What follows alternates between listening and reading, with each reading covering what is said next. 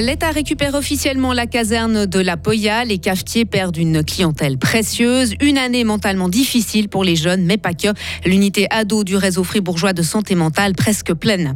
La Suisse accédera-t-elle à la finale du concours Eurovision? Elle a, paraît-il, ses chances avec le Saint-Gallois Raymond Forer. Et puis le temps va tourner à la pluie cet après-midi, maximum 19 degrés. Météo instable et fraîche, autant vous le dire tout de suite. Euh, pour ces prochains jours, mardi 9 mai 2023. Bonjour Sarah Camporini. Bonjour Mike, bonjour à toutes et à tous.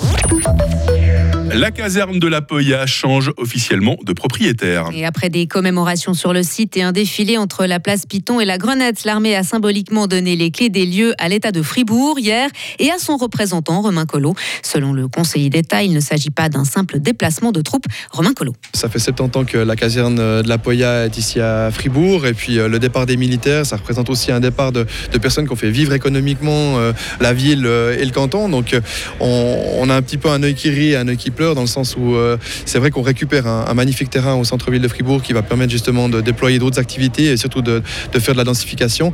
Mais de l'autre côté, eh ben, c'est clair que le départ des militaires, c'est aussi euh, un événement important parce que pour euh, la restauration, c'est toujours quand même des, centaines de recrues qui chaque année profitaient aussi un petit peu de la ville et qui pouvaient justement aussi apprendre à connaître une nouvelle ville. Et concernant le futur de la Poya, rien n'est fixé pour l'heure. Habitation, structure accueillant des sportifs, plusieurs projets sont envisagés. Pandémie, guerre en Ukraine, arrivée en Suisse d'une population fragile. L'année 2022 a mis à rude épreuve les professionnels de la santé. La population fribourgeoise a souffert mentalement l'année passée. Le réseau fribourgeois de santé mentale le constate aussi dans son rapport publié hier. Un document qui montre une année particulièrement difficile. Vincent Douce. Les adolescents ont souffert en 2022. L'unité spéciale qui leur est consacrée dans le canton de Fribourg, crise a vu le taux d'occupation des lits augmenter par rapport aux années précédentes. Elle frôle la barre des 90%. Jamais depuis la création de cette unité pour adolescents, l'occupation des lits n'a été aussi importante. Les troubles anxio-dépressifs avec des pensées suicidaires constituent près de la moitié des hospitalisations pour les adolescents. Les filles représentent, elles, plus de 75% des patientes. Autre constat, les problématiques liées aux questions de genre, de transgenre sont aussi en hausse. Et les adultes, eux aussi, ont souffert en 2022. Le dispositif pour adultes du RFSM a connu une augmentation importante de la demande de soins psychiques dans tous les secteurs d'activité. Cette tendance se retrouve tant dans la psychiatrie générale que notamment pour la psychiatrie des addictions. Et entre 2009 et 2022, le nombre d'équivalents plein temps au RFSM est passé de 339 à 514. Un homme tente de mettre fin à ses jours en s'immolant devant le tribunal fédéral à Lausanne. Le quinquagénaire s'est aspergé de produits inflammables sur les marches menant à l'édifice hier, peu avant 17h. Ce sont les employés de l'instance qui lui ont porté secours avec des extincteurs. La victime a été hospitalisée au CHUV et son pronostic vital était engagé hier soir.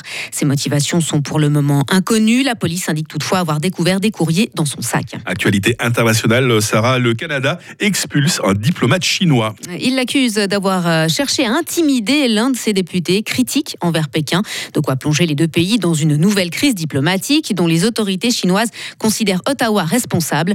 Le Canada a durci ses positions à l'égard de la Chine ces derniers mois en expulsant notamment des firmes chinoises de l'industrie des minerais rares. Pékin pourrait de son côté prendre des mesures de représailles économiques. Des centaines de gardes nationaux américains déployés à la frontière avec le Mexique. Le gouverneur républicain du Texas a pris cette mesure pour faire face à un afflux de migrants. Il dénonce, je cite, le chaos provoqué par le président Joe Biden. L'État fédéral doit en effet lever en fin de semaine une disposition sanitaire prise au début de la pandémie de Covid. Elle permet d'expulser sans délai des migrants, y compris des demandeurs d'asile, franchissant la frontière terrestre des États-Unis. Et puis un pistolet à eau pour atteindre la finale, Sarah. Oui, le Saint-Gallois Raymond Forer va en effet représenter la Suisse en demi-finale du concours Eurovision ce soir à Liverpool et tentera avec son titre Water Gun de qualifier notre pays pour l'étape ultime. Le candidat de 21 ans a ses chances selon les pronostics, mais les favoris sont la Suède et la Finlande. Au total, 15 pays sont en lice pour la première demi-finale ce mardi. La seconde, prévue jeudi, en réunira 16 et la finale, elle, aura lieu samedi. C'est lui, Raymond Forer, si jamais. Hein. Reconnaissez, Sarah, qu'elle est très belle cette chanson. C'est pas hein. mal du tout, c'est ah pas mal du tout. Il a ses chances. Hein. si on pouvait au moins se retrouver sur le podium comme avec John Steers il y a deux ans, ça, serait, bien, ça. Ça serait bien. Voilà, croisons les doigts. On va en reparler justement de l'Eurovision très vite dans la question du jour. Sarah, vous revenez à 7h30 pour continuer à nous informer sur Radio Fribourg. Retrouvez toute l'info sur frappe et frappe.ch.